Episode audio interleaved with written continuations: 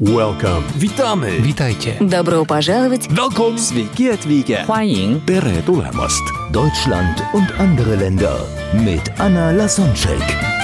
Der erste und einzige Podcast in Deutschland, Österreich und der Schweiz, der sich mit interkultureller Kommunikation beschäftigt, spannende Impulse über fremde Länder liefert, entfernte Kulturen näher bringt und erfolgreiche Menschen mit internationaler Erfahrung interviewt. Heute im Gespräch mit Anna Lasonczek, Isabel Hubert. Als Tochter einer Ägypterin und eines Deutschen hat sie es hautnah erlebt, was es bedeutet, in zwei gegensätzlichen Kulturen groß geworden zu sein. Für die Familie war es hochspannend, ein multikulturelles Leben auf dem Land in Oberbayern zu leben. Auf der einen Seite ist sie Deutsche, aber trotzdem wurde sie als Ausländerin wahrgenommen. Welche wertvollen Erfahrungen sie machen durfte und was sie daraus für ihr Leben mitgenommen hat, erzählt sie gleich in diesem bunten Interview. Isabel ist 29 Jahre alt, Mama von ihrem wundervollen dreijährigen Sohn Leo und lebt gemeinsam mit ihrem Mann und Sohn in München. Neben Windeln, Chaos, ganz viel Liebe und Freude ist sie eine richtige Macherin. Trotz ihres jungen Alters hat sie zehn Jahre Erfahrung im Vertrieb. Sie hat Gesundheitswissenschaften mit dem Schwerpunkt Management studiert, in nur zwölf Monaten einen eigenen Vertrieb von 45 hauptberuflichen Geschäftspartnern im Strukturvertrieb aufgebaut und als Sales-Trainerin ein 100-Mann-Unternehmen im Standort München trainiert. Gleichzeitig hat sie das Management von insgesamt sechs Standorten in Deutschland zum Thema Führung und Leadership zu Höchstleistungen gebracht. Heute baut sie das dritte Start-up-Unternehmen in nur 18 Monaten auf und unterstützt die Gründer in der gesamten Strategie, Akquise und dem operativen Management des gesamten Kooperationspartnervertriebs mit ihrer Expertise. Last but not least ist ihre eigene Firma als Unternehmerin in Gründung. In Sachen Speaking teilt sie in ihrem Podcast für Lady and Moms in Business ihre Erfahrungen in den Bereichen Identity, Soul and Business. Hier unterstützt sie Frauen und Mamas dabei, mit den richtigen Strategien mehr Gehalt in Verhandlungen zu bekommen, aber gleichzeitig auch ihre eigene Identität zu hinterfragen, um Verhaltensmuster zu lösen, die sie daran hindern, wirklich zu erfahren, dass sie alles selbst erschaffen. Denn du bist unendliches Bewusstsein in einer Welt von unendlichem Potenzial.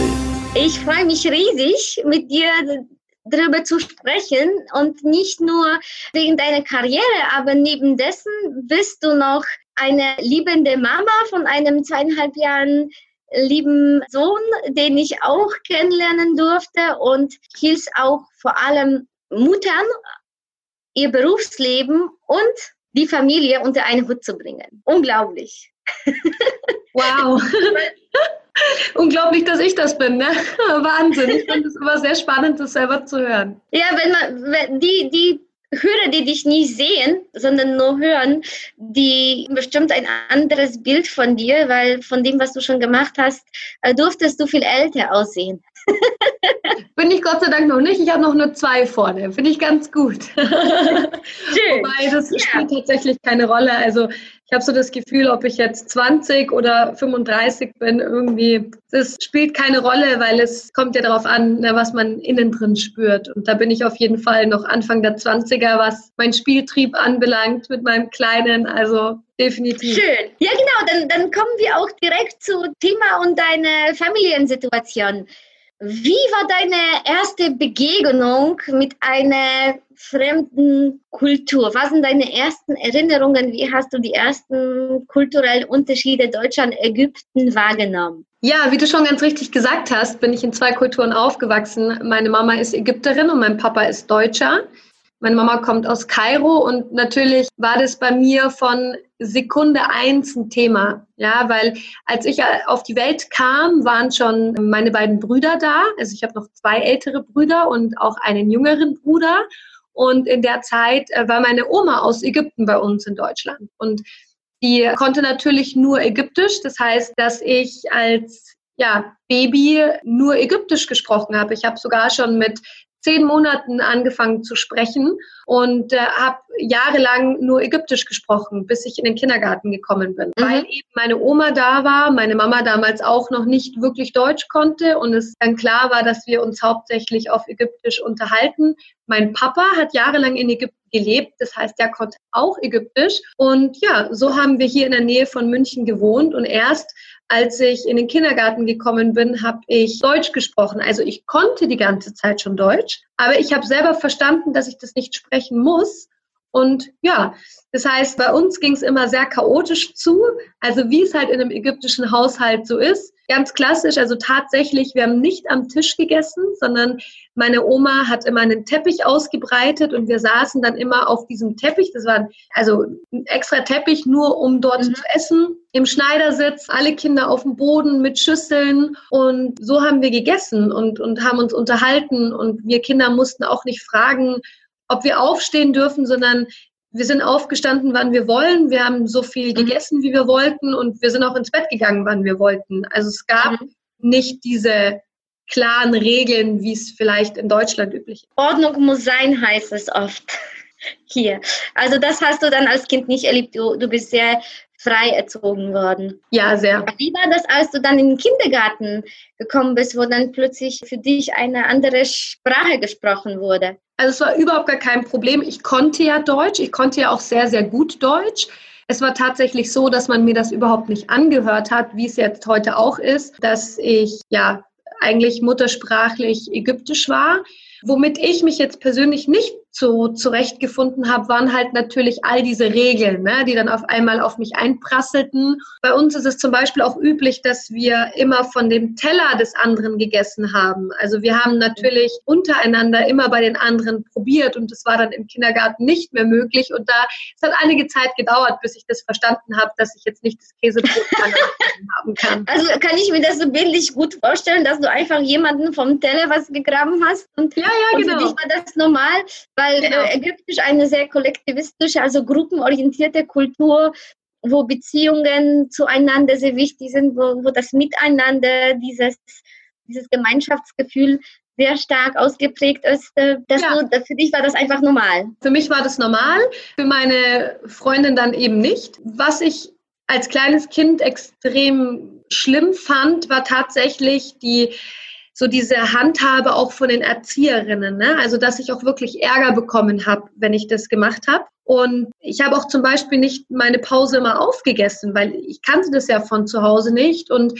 ich bin in einem Nonnenkindergarten gewesen und wir hatten keine, keine Schwestern, wie wir sie normalerweise aus dem Kindergarten kennen, sondern wir hatten halt wirklich Nonnen als Schwestern. Und wer schon mal damit zu tun hatte, weiß, dass die extrem streng sind.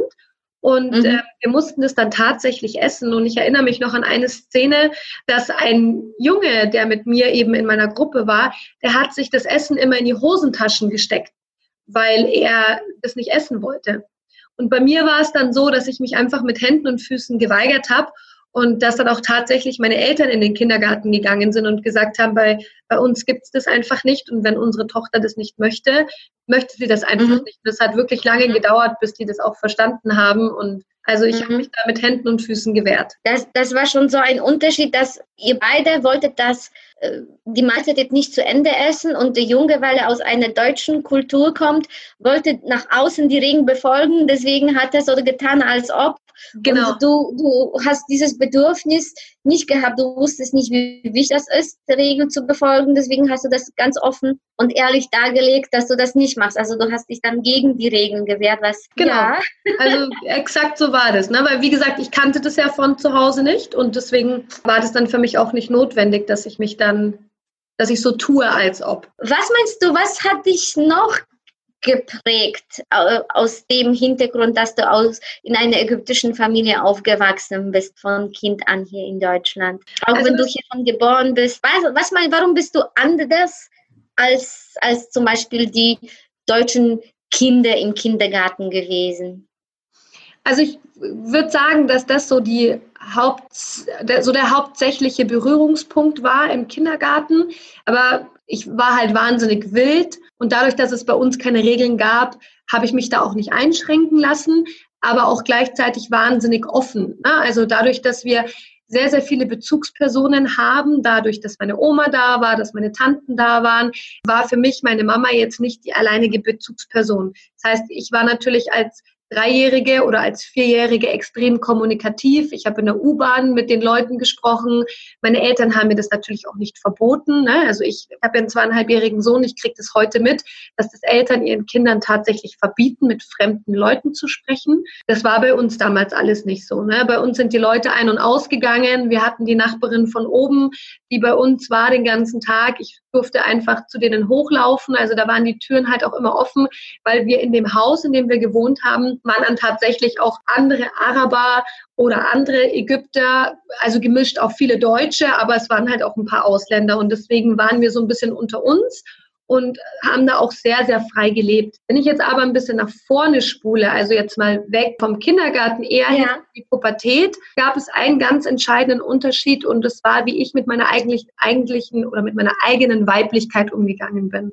Also du musst wissen, wir sind koptische Christen, koptisch-orthodox ist ja ein muslimisches Land. Genau. Ähm, das heißt, meine Mama ist ja eine verfolgte religiöse Randgruppe in Ägypten und, das ist ähm, auch der Grund, warum die nach Deutschland also umgezogen ist? Nee, nee. Also der Grund, warum sie nach Deutschland gekommen ist, war, dass sie als Frau in Ägypten einfach gemerkt hat, und das hat ihr Papa ihr damals gesagt, dass sie hier einfach keine groß oder dass sie dort keine großen Chancen hat, sich beruflich weiterzuentwickeln. Und du musst wissen, dass meine Familie eine sehr, sehr gebildete Familie ist. Ne? Also ist auch in der Mittelschicht auch nicht ganz so üblich. Das heißt, äh, meine Cousinen haben alle mit 16 Abitur gemacht, sind jetzt heute Anfang 20 und äh, Ende 20 und sind beide Doktoren. Ja, also haben sofort promoviert, sind sehr, sehr, sehr gebildet. Also die eine ist Pharmazeutin und die andere ist Biologin. Und die nutzen einfach dieses Bildungsthema, um nach Europa zu kommen, um sich dann hier ein besseres Leben aufzubauen. Also es geht gar nicht um das Religiöse, sondern eher so um das Wirtschaftliche, ne? weil die einfach wissen, okay, mhm. es gibt da mehr und aus der Kultur, aus der meine Mutter kommt, geht es gar nicht darum, jetzt wie zum Beispiel bei den Libanesen einen reichen Mann zu heiraten, sondern als Frau eher selber durch ihre eigene Bildung die Unabhängigkeit zu bekommen. Und das war der Grund, warum meine Mama nach Deutschland gekommen ist, weil sie Bauingenieurin ist. Sie war Chefin an, in, äh, auf einer Baustelle von 500 Männern Sie war damals erst 27, weil sie hat auch mit 16 Abitur gemacht, dann studiert und dann sofort ins Berufsleben eingestiegen. Und mein Papa war einer dieser 500 und die haben sich halt dann kennengelernt, lieben gelernt und er hat sie dann mit nach Deutschland genommen und dann hier geheiratet. Mhm. Genau. Mhm. Ja, die, die Stellung der Frau ist auch anders, aber da kommen wir noch drauf zu sprechen. Also genau, also das war so in meiner Jugend halt eben etwas, was mich sehr geprägt hat, weil meine Mama immer zu mir gesagt hat, und das hat mit der Stellung der Frau eben in, in einer dieser Länder zu tun, dass, dass ich mich als Frau immer sehr, sehr, sehr hoch wertschätze. Ja, also es war tatsächlich immer der Satz von ihr, dass ich mich nicht unter meinem Wert verkaufen darf. Also weder im Berufsleben noch bei den Männern. Und mhm. ich glaube, dass das definitiv so der stärkste Punkt ist, den ich aus der ägyptischen Kultur mitgenommen habe. Also mit unter der Tatsache, dass es auch wichtig ist, als Frau sehr unabhängig zu leben. Aber während meine ganzen Freundinnen feiern gegangen sind und auch sich dementsprechend gekleidet haben, gab es das für mich einfach nicht. Ne? Ich war damals der totale Wendy, ich war super Pferdefanat und habe meine komplette Jugend im Reitstall verbracht. Ich war dann im Leistungssport und dadurch war das für mich halt auch überhaupt nicht interessant, weil meine Mama da sehr, sehr streng war. Ne? Also die hat mir da schon sehr auf die Finger geguckt, gerade was die Klamotten anbelangt und den Kontakt zu Jungs, das hat sie schon sehr unterbunden. Ja. Das heißt, das war dann wiederum strenger als bei den Deutschen, dann damals ähm, ja, Teenager oder deinen, deinen Freundinnen und Freunden. Ja, tatsächlich, sehr sogar. Also das, ich hatte das Gefühl, als ich dann in die, in die Pubertät gekommen bin, so, ne, wenn ich das jetzt so retrospektiv betrachte, hatte ich das Gefühl, dass sie mir das immer gesagt hat, immer dann, wenn sie mit mir geredet hat. Aber sie hat mir das natürlich auch vorgelebt. Ne? Also meine Mama hatte bisher einen Mann und das ist mein Papa. Und sie ist natürlich auch ein Vorbild für mich. Ne? Und deswegen, weil ich auch gesehen habe, wie sie selber mit ihrer eigenen Weiblichkeit umgegangen ist und sie zwar eine wahnsinnige Lady ist, aber trotz alledem sich niemals angebiedert hat oder irgendwie versucht hat, die Aufmerksamkeit von den Männern zu bekommen, habe ich auch gesehen, was sie damit gemeint hat.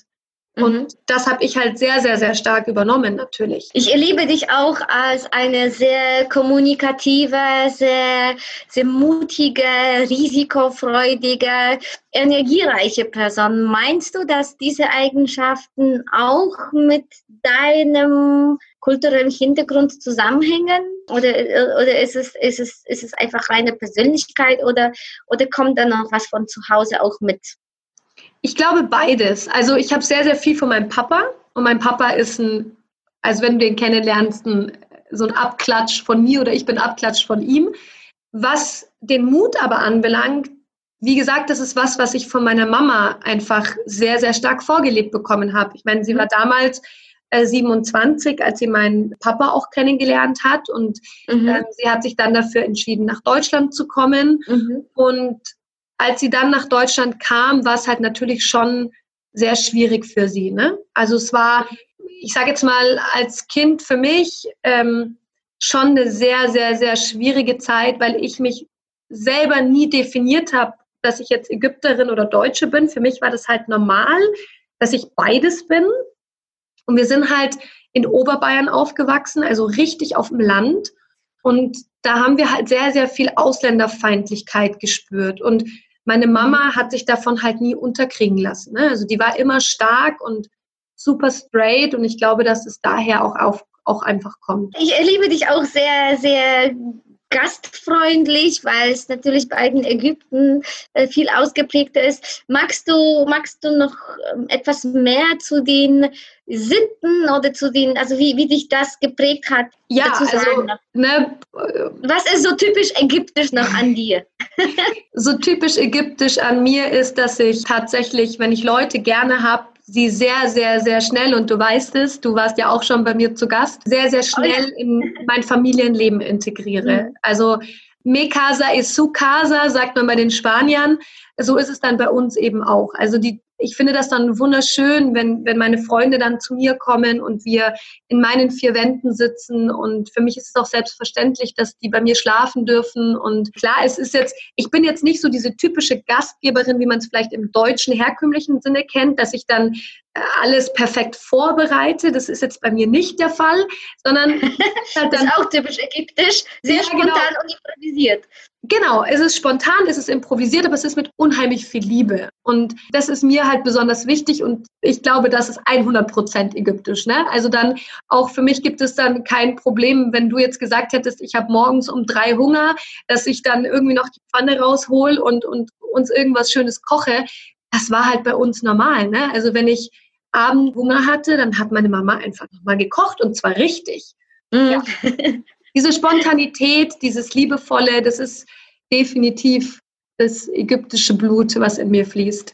Ja, was meinst du, was könnten die Deutschen von den Ägyptern lernen? Wir haben schon so ein paar, ein paar Eigenschaften genannt, aber was meinst du, was vermisst du teilweise vielleicht bei den Deutschen oder was meinst du, was würde denen Gutes tun, was für dich so selbstverständlich ist und in Ägypten ganz normal, wenn wir etwas hier an den Deutschen verbessern oder denen etwas, eine Eigenschaft dazugeben könnten, was, was meinst du, was wäre das? Ich würde mir viel, viel mehr wünschen, dass der herkömmliche Deutsche, so nenne ich ihn jetzt mal, tatsächlich so ein bisschen mehr von seinem Familienleben mitgibt. Ne? Also so dieses gesellschaftliche Miteinander sein, auch nicht so extrem auf Etikette achten.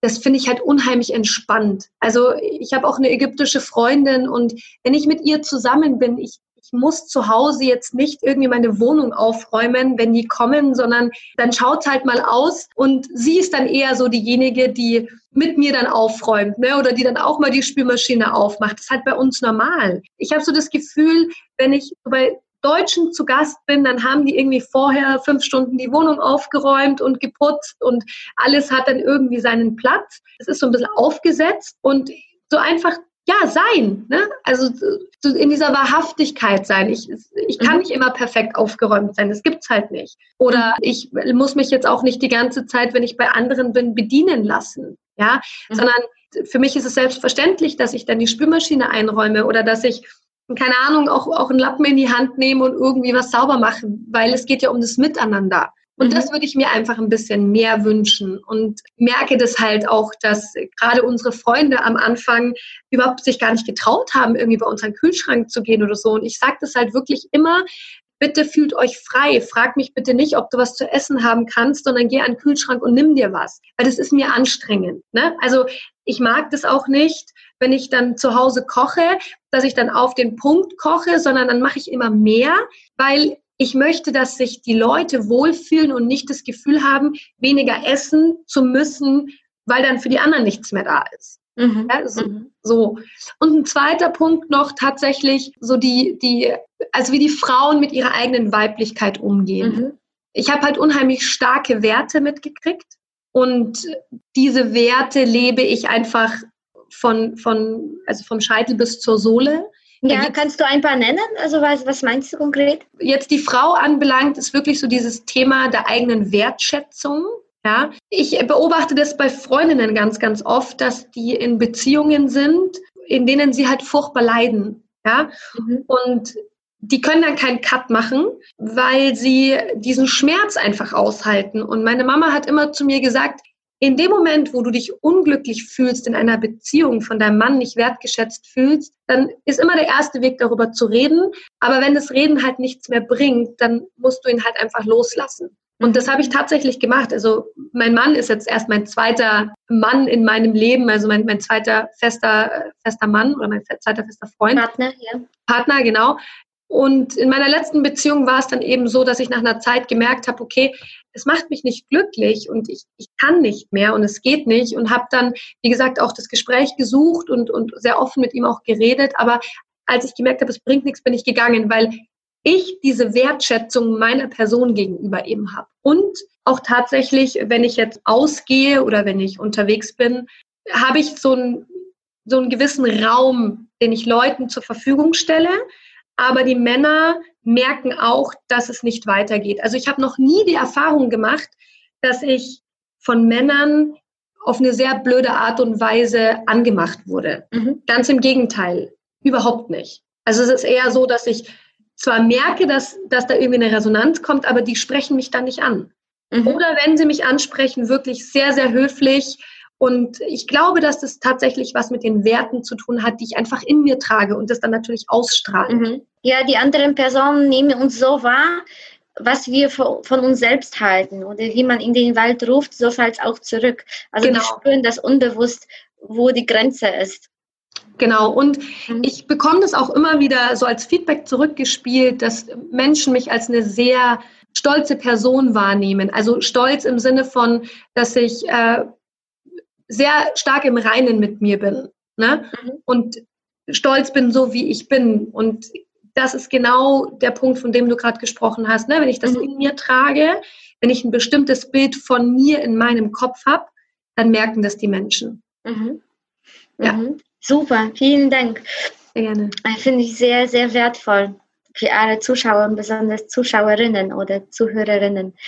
Auf der anderen Seite bin ich auch neugierig, gibt es etwas in der ägyptischen Kultur, was dir entweder nicht so gefallen hat, beziehungsweise gibt es etwas, wo du dich im Laufe der Zeit verändert hast und dann irgendwas eher von den Deutschen übernommen hast? Mehr als, als jetzt, was ist so das typisch Deutsche, wenn du dann äh, in Ägypten bist und dich mit, mit denen vergleichst. Was ist das inzwischen typisch Deutsche an dir, wo du sagst, ja, das macht mehr Sinn? Was könnten also die Ägypter von den Deutschen lernen? ja, die Ägypter sind gar nicht pünktlich, also überhaupt nicht. Also das Typische wieder. ja, wirklich ganz extrem. Ne? Also als Kind, als ich äh, eben im Reitsport tätig war, ich war den ganzen Tag im Stall, aber irgendwann mal wollte ich halt abgeholt werden. Und äh, meine Mutter hat mich halt einfach mal so zwei Stunden warten lassen. Ne? Das war einfach normal. Ich habe sie angerufen und habe gesagt, Mama, du, ich würde gern so in der nächsten halben Stunde abgeholt werden. Und ich war mir sicher, sie kommt eh erst in zwei Stunden. Ne?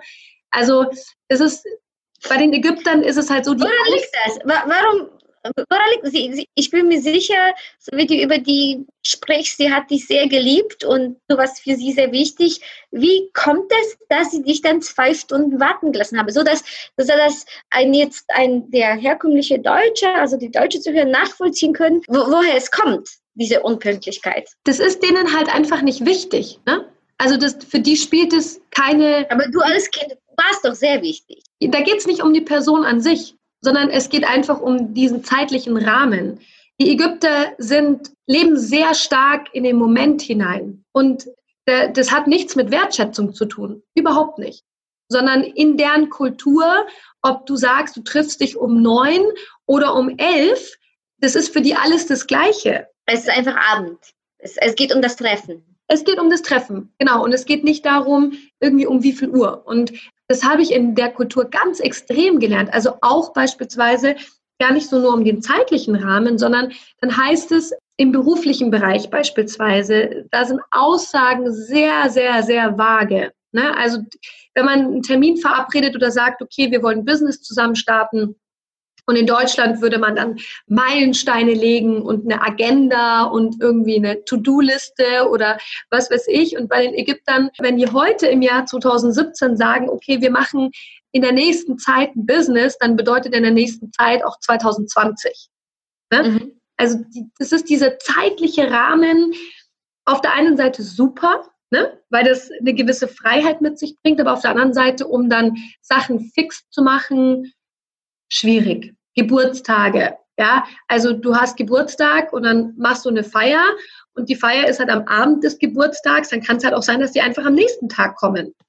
Ja, du kannst doch dann, also weißt du, das ist für die nicht wichtig. Okay, es zählt die Gäste. Und genau, ist, und wenn die aber dann da sind, und das wiederum finde ich unheimlich schön, die sind 100% bei dir. Ne?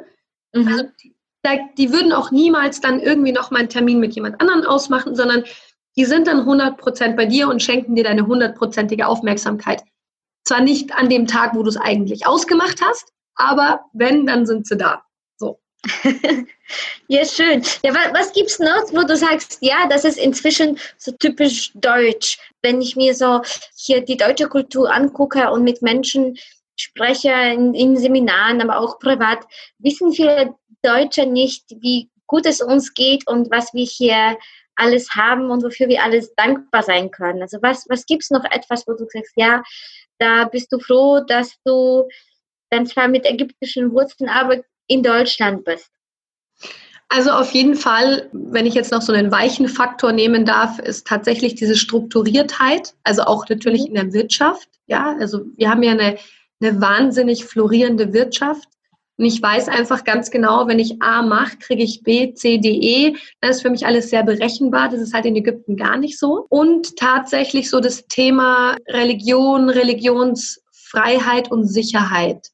Mhm. Also du kannst halt, ohne dass ich jetzt tatsächlich in Ägypten gelebt habe, ja klar, als kleines Kind, aber das ist auch was, was ich von meiner Mama sehr, sehr stark mitbekommen habe. In Ägypten bist du halt einfach nicht sicher auf den Straßen. Mhm. Du kannst halt als Frau nicht dich frei bewegen. Das geht halt einfach nicht. Also meine Mama hat auch immer gesagt, weil ich sie dann irgendwann mal gefragt habe, du, was habt ihr denn eigentlich als Jugendliche so gemacht? Seid ihr feiern gegangen, irgendwie in Piano-Restaurants oder in irgendwie Jazzbars oder sowas? Und dann hat sie gesagt, nein, ich kannte den Weg von zu Hause in die Schule und wieder zurück.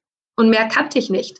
Und ich habe dann so gesagt, hä, wie, mehr kanntest du nicht? Nein, das gab es nicht. Die sind immer zu zweit einkaufen gegangen. Und ansonsten haben die sich nicht frei bewegt, weil halt so dieses Thema Vergewaltigungen sehr, sehr, sehr aktuell ist, auch heute noch. Ne, auf der Straße. Es ist ein muslimisches Land. Du musst dich natürlich von oben bis unten bedecken. Und da bin ich halt in Deutschland unheimlich froh, dass ich mich jetzt, ne, ich wohne ja in München, dass ich mich auch um drei Uhr morgens als Frau völlig frei bewegen kann. Ne? Ich bin so komplett angstfrei aufgewachsen.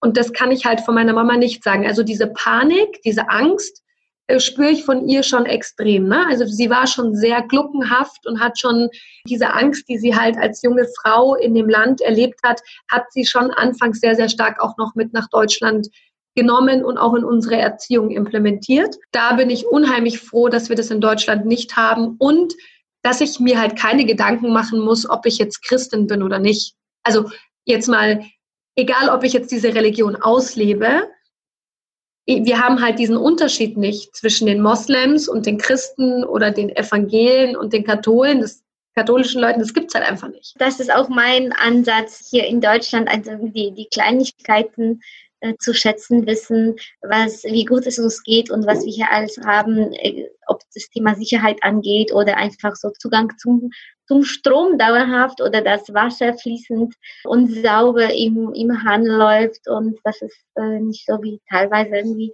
unsere Tagesaufgabe ist, in jetzt um sauberes Wasser zu besorgen. Ja, und auch die Sauberkeit auf den Straßen. Ne? Also ich meine, hier, du kannst halt äh, dich frei bewegen, ohne dass du irgendwie das Gefühl hast, jetzt krank zu werden oder sonst irgendwas. Das ist halt da alles nicht möglich. Das sind unheimlich dreckige Städte. Das ist unfassbar. Natürlich, klar, Ägypten ist ein wunderschönes Land. Es gibt äh, so, so wahnsinnig viel Kultur, was man wiederum in Deutschland nicht so extrem hat. Ne? Die Pyramiden und, und alles, was da dazu gehört, die ägyptische Geschichte, die ägyptische Mythologie. Aber als Deutsche, so mit diesen deutschen Normen aufgewachsen zu sein, das ist schon, also das ist schon echt Luxus und ich schätze das unheimlich. Also ich würde es nicht missen wollen, ehrlich gesagt. Meine Mama würde auch niemals zurückgehen nach Ägypten. Ne? Also hat sie auch gesagt, es wäre niemals eine Option. Hören Sie morgen bei Deutschland und andere Länder Isabel Hubert und Anna Lasonczek mit dem interkulturellen Vergleich der deutschen und ägyptischen Kultur.